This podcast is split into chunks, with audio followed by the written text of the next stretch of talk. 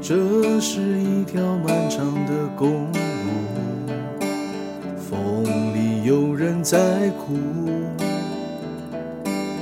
他开着车走遍高山和幽谷，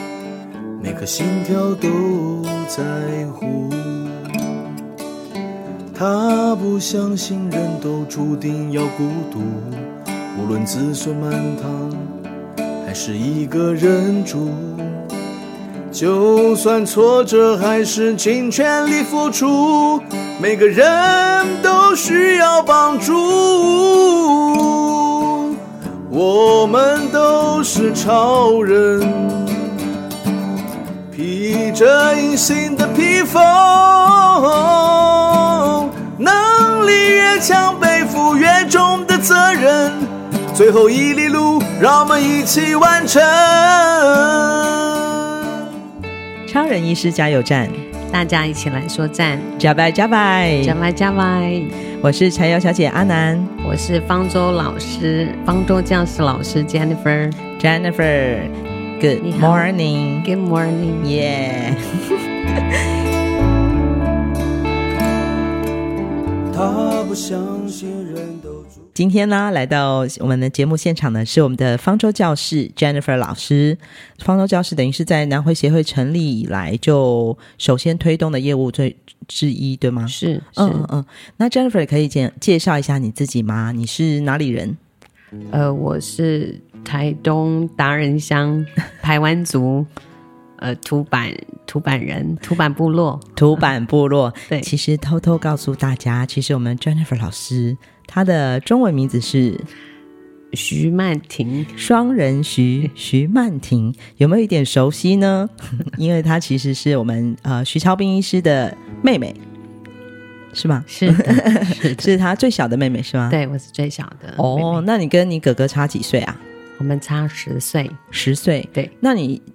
应该是在那里出生吧，只嗯是有曾经国小有待过一个学期这样，哦那小二。哦，所以你出生之后都去哪里了？呃，我们我待过高雄，然后谁照顾你？爸爸妈妈哦，爸爸妈妈带你把你带去高雄。是、哦，那是因为那时候其他的哥哥姐姐都在高雄念书吗？诶，应该是对。那个时候哥哥在高雄，对国中，对，他在左营吧，我记得，对对，他在左左营营念国中嘛。对，我然后那时候才幼稚园小一，哦，所以你们其实那时候全家人已经在高雄了。是嗯，因为我记得听之前听徐医师有说过，因为爸爸妈妈其实非常重视你们的学习跟教育哦，是所以在徐医师他十岁的时候就已经邀他到这个台东市区去念小学，然后后来又转学到高雄。对因为就是爸爸妈妈觉得，嗯，要到更大的这个城市去，那个学习的竞争力才会足够，是，然后学习的条件也会比较好。对对，就是这是徐波波、徐妈妈对于徐家小孩的要求非常严格啊， 是啊，所以严格来讲，你没有算是在部落里面长大吼。对，就只有待那一个学期而已，哦，还不是上下，就只有上还一个学期，上学期所以那时候就是回到部落，其实只有短短的一个学期的时间，然后后来又再回到城市里对面读就书，到北部了。哦，就到北部了。对嗯，那你自己是念什么科系的呢？我自己本身是外文系的，啊，对对我们刚刚才用 English 打招呼，因为我们的那个 Jennifer 老师其实是我们方舟教室的英文老师，是也是方舟教室的督导。是，对，是主要负责是哪一个方面呢？就呃关于孩子的教育部分，哦对，那跟学校老师配合，哦，我或者知是道嗯跟家长，有训导处，有那个教务处，教务你是属于处教教务务处处的。对 OK，方舟教室的教务部部分的这个负责人对是 Jennifer 老师。是然后为什么会回到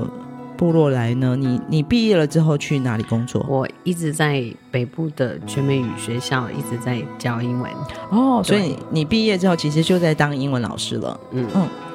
呃，先在外面就是可能服务业做过一阵、嗯一阵子，然后再后来才开始一直做幼教，然后国小安亲班，但都是英文。是英文教学、英语对教学的。对当初在这个北部当英文老师当的好好的，怎么会想到要回到家乡来呢？呃，也是因为自己的母亲生呃也是生病了，哦就是失智，所以我想呃还是要有人回来陪陪伴着她会比较好。嗯，那大概对是多久以前？啊大概已经有七年了，嗯嗯，对，所以那时候是几岁？三十也三十几而已，三十对几啊岁，会不会？当然，为了家人照顾家人回来的这个孩子的心情很，这是一个蛮蛮重要的动力。嗯哼但是你在回来之前，难道没有犹豫吗？曾经有想过，因为毕竟我生长环境是在北部，对，那回来又没有朋友，又没有，就是好像，但是我还有个哥哥在啦，嗯 还有个妈妈在，所以我在想，最主要是希望可以就是回来陪伴母亲，对啊，嗯。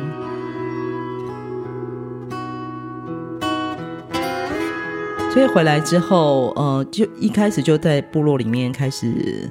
工作了吗？对哦因为对那是什么样的工作？就是在方舟教英文啊，还是要哦那在时候方舟教英文，刚好那时候就是方舟教室需要英文老师，是哦，所以是一个刚好的巧合，你对又回到部落里面，然后在这边担任英文老师，是，但那时候还不是教务主任 吧？就刚是回来一的时般候，的英文老师，嗯嗯嗯嗯，所以你刚回来，从这个都市的这个，不管是教幼稚园、国小的英文的美、嗯呃美语补习班，到回到部落里面，我们方舟的孩子年龄层在几岁到几岁？是小一嗯到六，小一七岁到小六，诶、嗯哦其实甚至国中都有。都有，嗯，对，所以刚回来的时候碰到看到这个我们部落的孩子们的这个英语的教学啊，有什么不一样吗？嗯，应该是进度是真的比较慢，嗯，因为在北部其实很多孩子已经是从幼稚园开始了，嗯但是我们这边，嗯，在小三才开始，哦，这是普遍的现象，对在台东，对，就是嗯小三、不只是部落，对嗯嗯，就是小三才开始有英文课课程，对，嗯，学校的课程里面有这样就有英文程课程了。哦，所以时间开始的就比较晚了。我们讲教室其实是这个方舟教室是一个名称嘛，吼，，对，那事实上就是基本上是一个部落会有一个教室，方舟教室的这个设计。那我们现在总共有五个部落，五个部对五个部落五间方舟教室，那它分别是台呃土版大武大鸟新化神勇，嗯，对，总共有五间教室。那这五间教室大概有多少学生啊？各个教室现在平均目前有七十二位，哇哦，五间教室总共有七十二位，对，都可以说是我们排湾族部落的孩子。是是然后年龄层是分布在从国小、国一国小一年级小一直一到国中，小六，诶，国中有也有也有国中的对学生，嗯，七十几个学生也不容易耶。 对啊，方舟教室的那个教学内容主要是什么样的一个内容？就是多呃，其实方舟教室的课程其实是多元化，当然除了辅导基本学科的呃课本的东西以外，那加强课业的东西，然后再来是才艺的部分，我们讲方舟教室，事实上是客服班哈、就是是下课之后的是客服班。嗯，对，所以他我们会增进他的第二专长，嗯，所以我们会推很多的才艺课程。嗯现在有哪些才艺课程？目前街舞钢琴，钢琴哦，哇，对，那时候听徐医师谈到为什么会有想要做方舟教室嗯的原因，是，呃，他们当初就是因为，呃，因为过去我们到现在其实还是隔代教养居多，嗯，那可能呃，阿公阿妈没有办法照顾到孙子的功课，嗯嗯，那可能就成立方，我们就成立方舟教室，就是老师可以协助孩子的功课，嗯，对，还有晚餐，对不对？是嗯是嗯是。嗯因为学习食堂讲，就是在我们部落里面，或者是在呃偏远地区啦，很多的这个家庭的这个结构都是隔代教养，就是对伯父照顾夫妇，对那就是爸爸妈妈这个年龄层的这个中壮年都是在外外面，地，对对对，就是为呃打工赚钱，是对，然后就是爷爷奶奶照顾孙子辈，然后很多爷爷奶奶可能在小朋友放学之后还在忙着农作、天地农对事，对不对？然后还没时间煮晚餐。那或者说小朋友要写功课，那可能爷爷奶奶没有办法呃教他，对，嗯无法协助在可能英语啊、数学，哦对可能国语， 可能主语可以，可是对除了这个主主语可以语之外以，外其他的课对课业可能对爷基爷奶奶本来学讲科就比较嗯困难。对，这还是比较呃，爷爷奶奶是健康的状况哈、是还有一些就是老人家长辈的这个身体健康也没有那么的好，对，甚至有我们在我们的这个不管是从居护所或是我们过去的一些社服工作里面都看到，甚至有还有必须要靠孙子、小朋友对去照顾爷爷奶奶的这样的是家庭是状况也是有的。是、嗯，所以更不要说他们回小朋友回家能够有一餐这个完整的晚餐、正式的晚餐，或是营养足够的晚餐，嗯往往也很多家庭其实都有困难。对嗯，对所以这是当初其实徐医师推动这个放售教师的初衷嘛。是嗯是、不过我觉得他讲的一个最棒的一个理念，其实是他认为就像他自己跟你小时候嗯跟他一样，他认为教育是翻转贫穷的一个最重要的方式。是对，是所以他非常看重教育这个面向。是对，我们常讲，徐医师常讲，这个健康除了生理、生生理跟心理的健康之外，也包括了社会的健康，对整个社会经济条件的平衡，然后贫富差距不要那么大的差异，这些都是我们。广义的在认定一个健康的定义，是那其实徐医师为什么会推动教育的这件事情，也是跟这个，嗯、他所认认为的这个全人的健康的一个观念有关。对所以方舟教室等于是实现了实践者他他这样的一个理念的一个最重要的一个场域。是嗯嗯我们当然希望慢慢可以走向这么的完美化。嗯嗯嗯，这就是一个理想嘛，对。但是这个理想事实上也已经推动了好多年了哦。嗯，我们南回协会到现在已经是十二年了，今年是第十二对年了嘛，哦，也就是方舟也有十二年了，几乎是差不多了哦。，对，因为我们现在很多的小朋友都已经大学大学生了。哇，对啊第一届的方舟教室小朋友已经是大学生了。对啊嗯，那我们方舟教室的老师是从哪里来呢？很多是返乡的青年，嗯那也有在地的，应该是说爱心妈妈吗？嗯嗯嗯对，嗯嗯，就是希望可以家长嗯对家长可以协助部落的孩子们的功课。嗯，对自己的孩子自己教，对整个部落其实就像一个家庭一样哦。是，对，是所以，我们好像排湾族叫那个阿姨也好，妈妈也好，或是这个妈妈这一辈的，都我们就叫姨娜。对其实我们叫妈妈也叫姨娜，对不对？是所以那感觉就是好亲切哦。隔壁家的妈妈也是我的妈妈，然后对隔壁家的孩子就是我们的孩子。对，就部落一起照顾这样子。对，这就是一个部落给人一个很温暖，像一个家庭一样的感觉，也是这样的一个文化的呃精神。所是以在我们推动方舟教师的时候，尤其是抱着这样的一个心情，嗯哼所以你刚刚提到的这些呃部落里的妈妈也是方舟教师的老师，对嗯但是很难得的就是，嗯、徐医师就像我们刚才讲的，一个社会的这个完整跟平衡啊。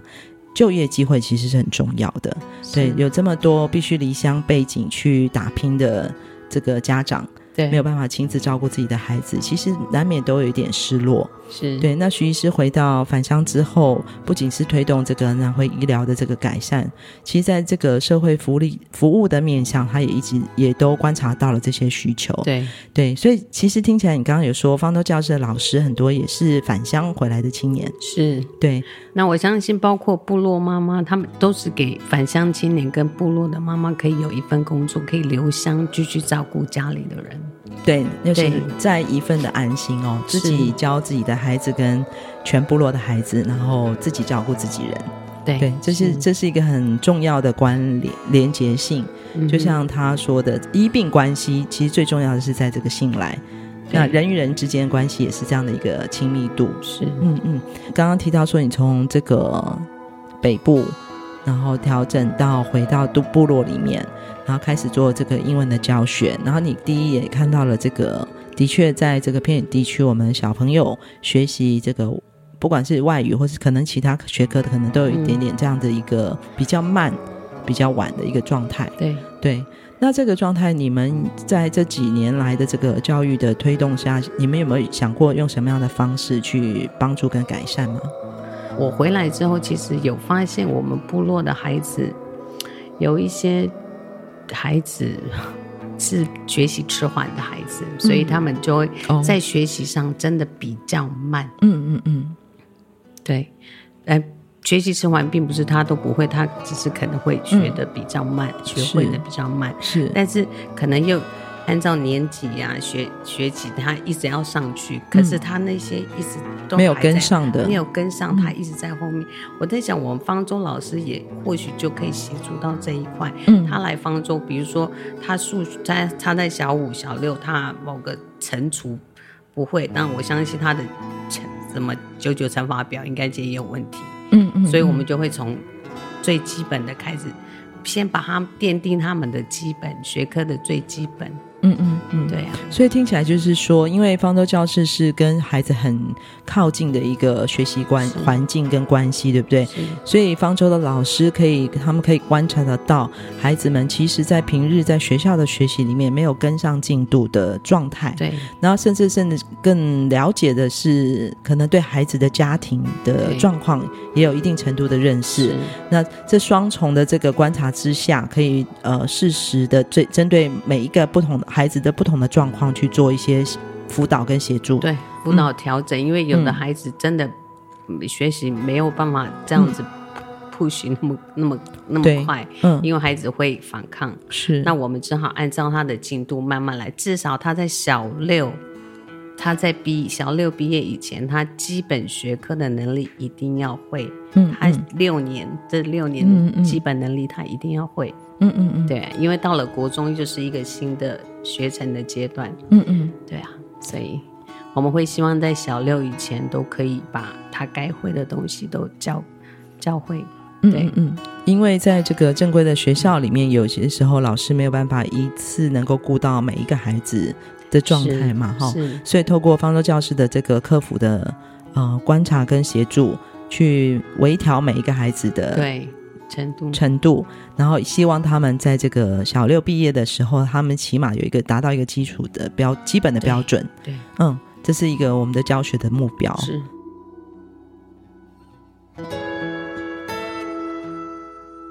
Jennifer，现在你是刚刚提到，就是目前我们有五个方舟教室嘛？是，对，那我们可不可以你大概介绍一下这五个方舟教室分别是他们有有多少孩子？哈，第一个是土板土板五方版舟目，嗯，前十五位，十五位都是国小的同学，也有国中，嗯但是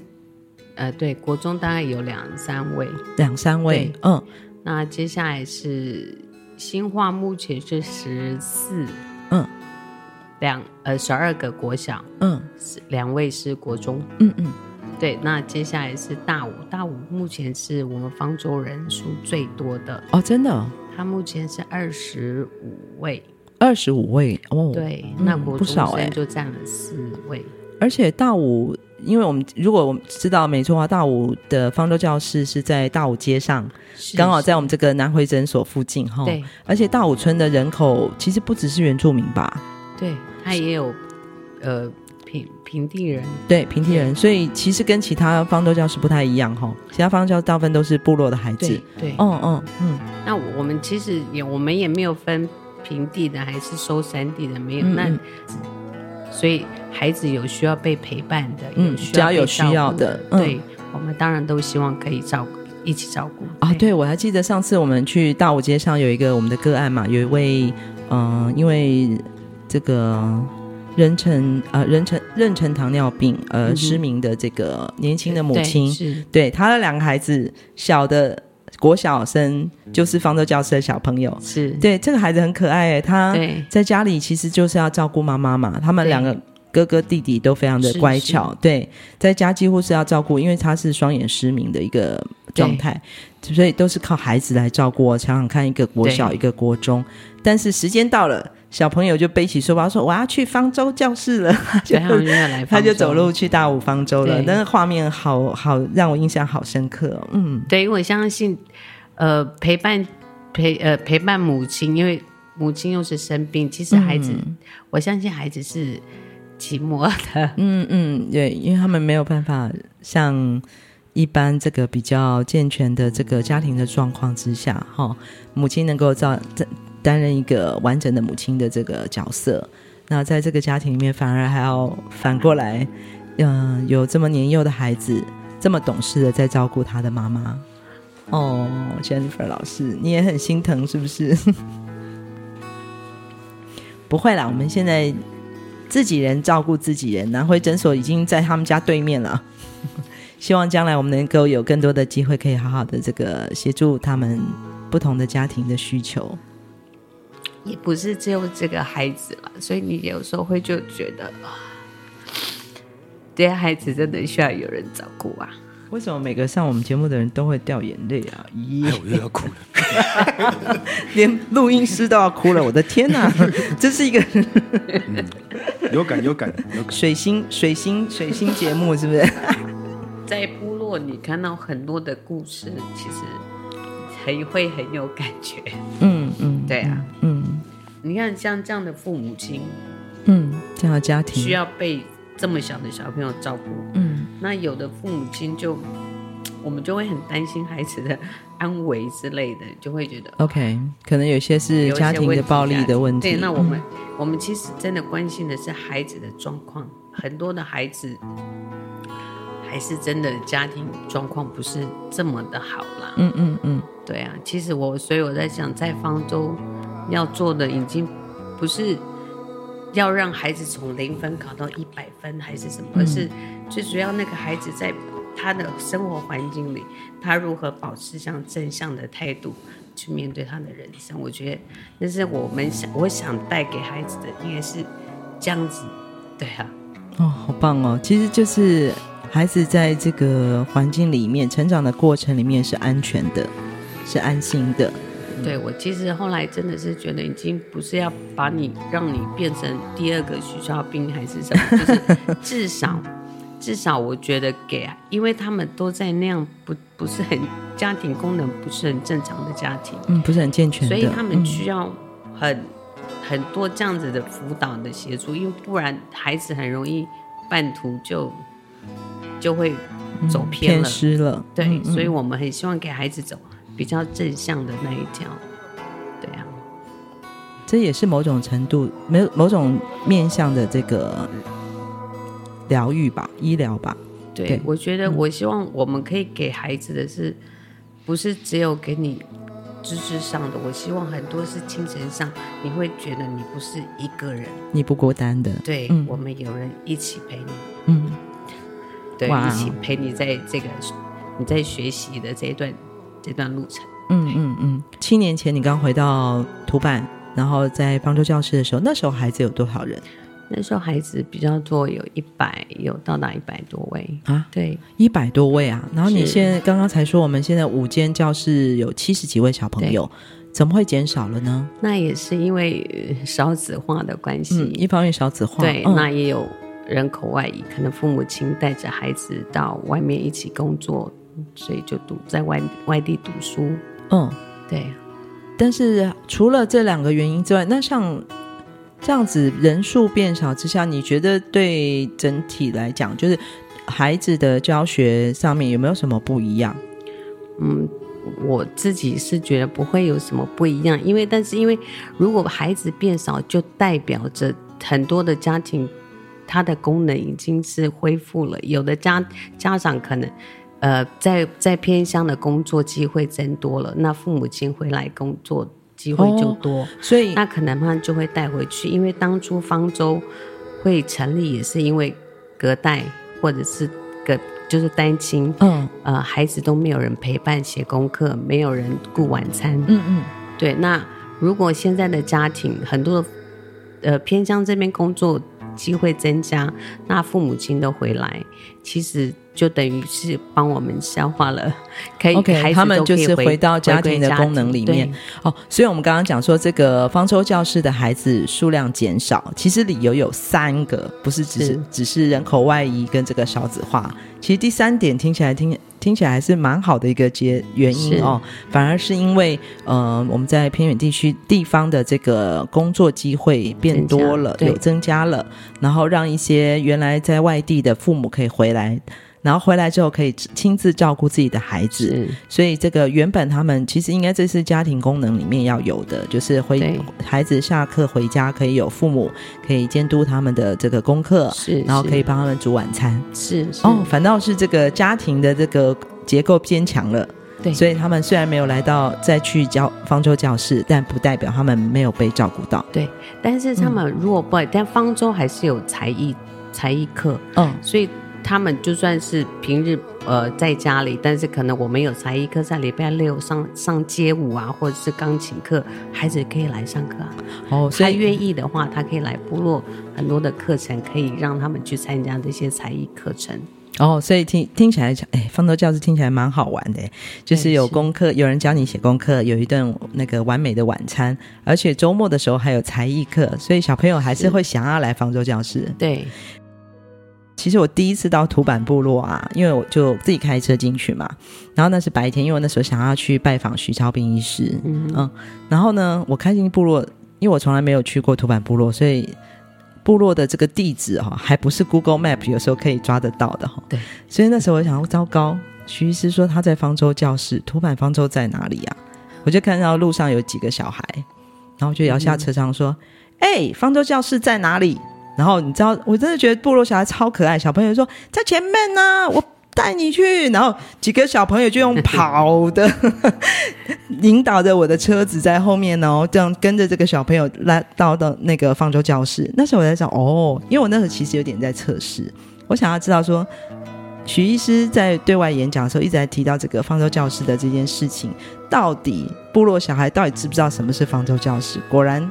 这一测试就知道了。随便问一个小朋友嘛，然后说方舟教室在前面，我带你去，就带着我往这个方舟教室前进了。部落小孩就是很很单纯，很直接对说，很哎，就单在 前面，然后就很热情。对跑给我追，好可爱、哦，然后很大方，然后很清楚他们要去的那个地方是方舟教室。嗯，我相信这也是这几年来我们都可以看得到，呃，包括在那个方舟教师的这个照顾也好，或教育上面的一些成成绩哦。对啊，我觉得这几年呢、我我们其实不管是基金会或是协会，我们常有一些机会可以看到方舟教教师的孩子的这个表现哦。嗯哼，我都觉得，哎，孩子们长大了耶，他们在这个不管在舞台上的才艺的表演，或是我们在这个平常的应对，我都觉得，哎，他们现在还是有那个，我觉得在这个大自然环境长大的孩子的那个纯真，嗯哼但是又落落大方。是对，这真的是我觉得是方豆教室给了很多的舞台，让他们能够表演，然后对外的沟通表达。有时候部落都会有一些活动，各个部落会有一些活动，那我们都会希望我们方舟孩子可以出去表演，那他们就不会比较台风会比较稳，比较不会怯场。对，嗯嗯，其实常就像徐医师常讲的，他自己从小到大，虽然他在这个都市的都是平地人的这个学校或者教室是同学里面，他是最黑的。可是他从小因为阿公阿妈的对他的这个影响非常的大，他是对自己的身份有他的骄傲。是那我觉得方舟教室这几年，我们也看到的就是孩子们原乡的孩子们对于自己文化的、对自己的这个呃表现上的自信有越来越多。去年呢、我们这个十二月圣诞节之前，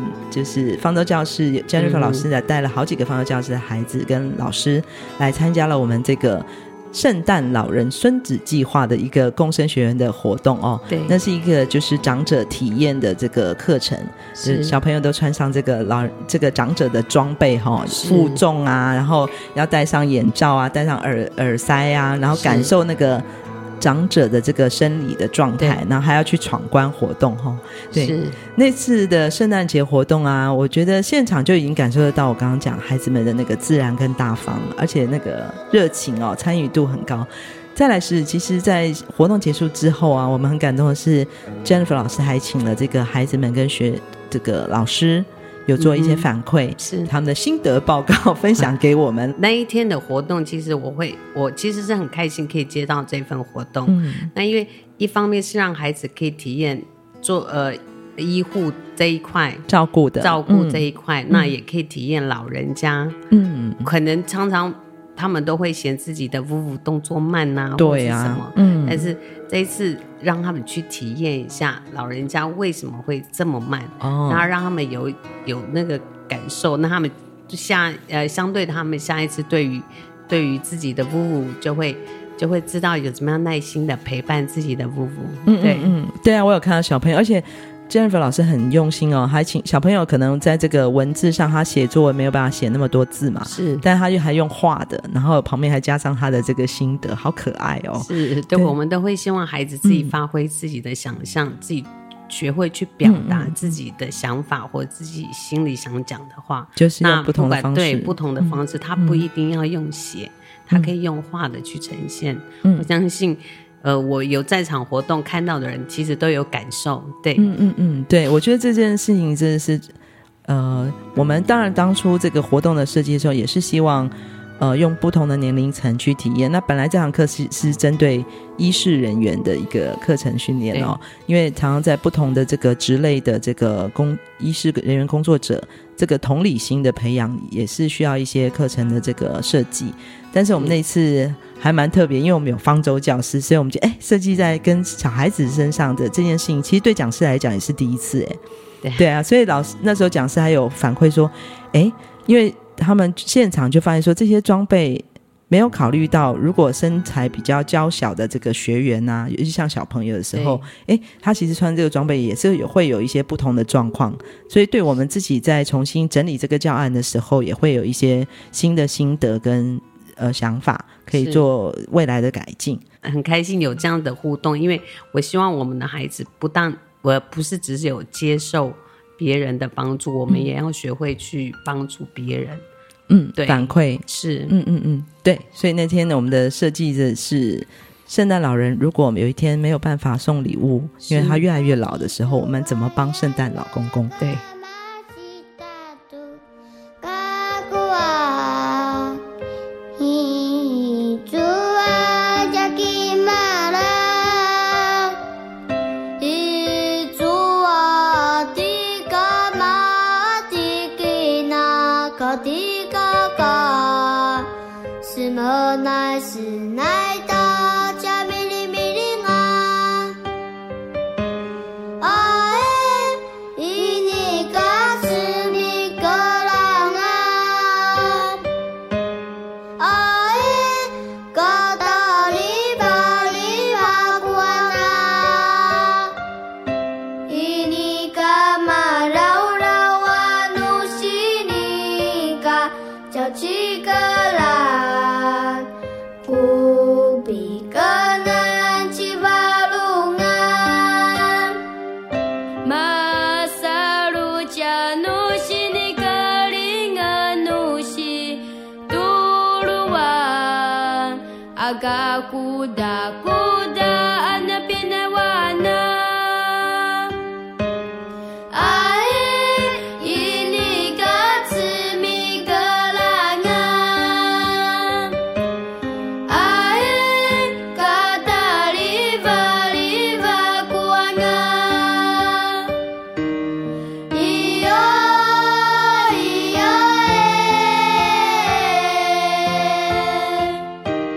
e Iyo, iyo e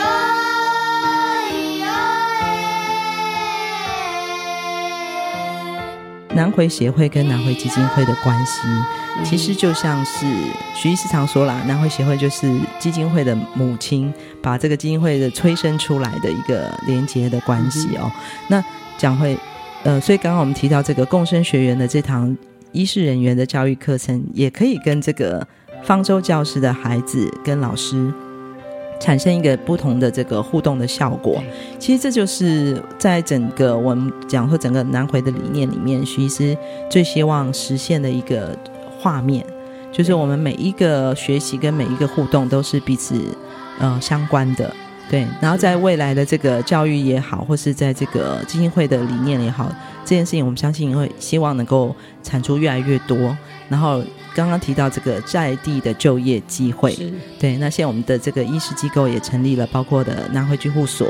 是南汇诊所，我们几乎呃在这两个服务单位里面的工作人员，也几乎百分之八十五以上都是南回的孩子。对，回家来做在地的服务，自己人照顾自己人。那我也听到徐医师上次也有分享，其实，在方舟教师的这业务，你看十几年来，呃，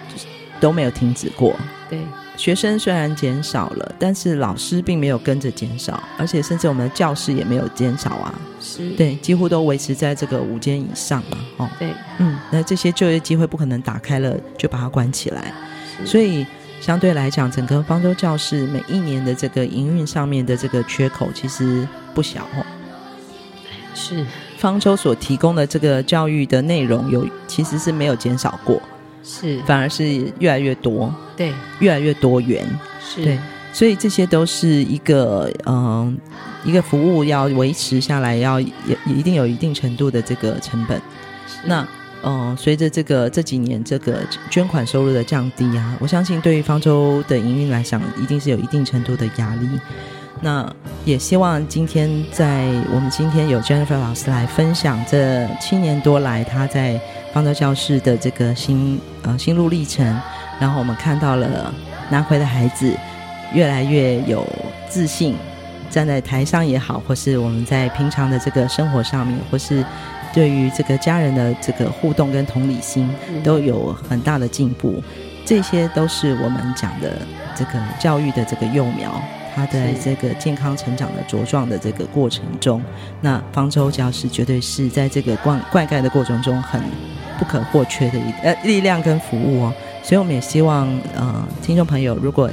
今天听到我们 Jennifer 老师的分享，愿意支持南回协会方舟教室的朋友们，都可以关注我们南回协会的官网或是粉砖，只要打“南回协会”，其实你就会搜寻得到“南回协会方舟教室”，就可以找到我们更多的这个资讯，甚至可以直接联络我们方舟教室的 Jennifer 老师。谢谢，嗯，马萨路，马萨路。嗯